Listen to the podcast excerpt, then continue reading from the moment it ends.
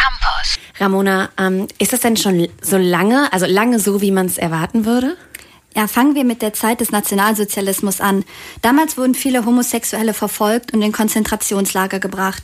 Und nach Ende des Zweiten Weltkriegs bis zu den 70er Jahren galt Homosexualität als unsittlich und als Tabu. Ein Coming-out war damals also existenzgefährdend.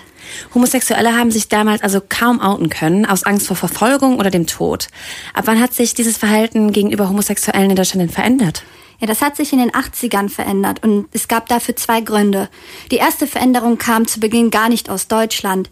Ende der 60er Jahre fand in der New Yorker Christopher Street in der Bar Stonewall Inn der sogenannte Stonewall-Aufstand von homosexuellen und anderen sexuellen Minderheiten statt. Und erst zehn Jahre später, am 30. Juni 1979, fanden in Deutschland die ersten Christopher Street Day Demonstrationen statt. Hier in Köln hieß die Veranstaltung Gay Freedom Day. Die Auswirkungen in den USA haben sich also äh, auch in Deutschland ausgebreitet. Und ähm, was war dann der zweite Grund für die Veränderung? In den 80er Jahren breitete sich die Geschlechtskrankheit AIDS aus. Diese und viele Coming-outs von Homosexuellen bewirkten, dass auch zum ersten Mal in der Öffentlichkeit darüber gesprochen wurde, was Homosexualität ist.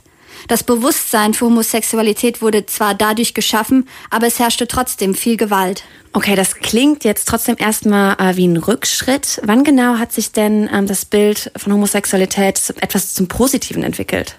Ja, in den 90ern wurde der Paragraph 175 aufgehoben und der hatte sexuelle Handlungen zwischen Männern unter Strafe gestellt.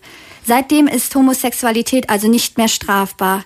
Und im Jahr 2001 wurde dann die eingetragene Partnerschaft von gleichgeschlechtlichen Beziehungen in Deutschland offiziell anerkannt. Das war dann also der Durchbruch für gleichgeschlechtliche Paare in Deutschland? Man könnte es als den ersten Erfolgsschritt sehen. Der große Durchbruch allerdings war erst die Gesetzeserlassung Ehe für alle im letzten Jahr im Oktober. Es hat sich also viel getan in den letzten 75 Jahren, was die Rechte von homosexuellen Menschen in Deutschland angeht. Äh, trotzdem gibt es ja immer noch viel zu tun, oder?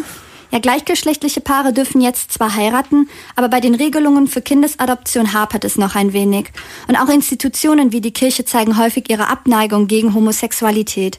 Und auch im Sport ist das Thema mit einigen Ausnahmen wie das Outing vom ehemaligen Fußballnationalspieler Thomas Hitzelsberger noch immer ein Tabu.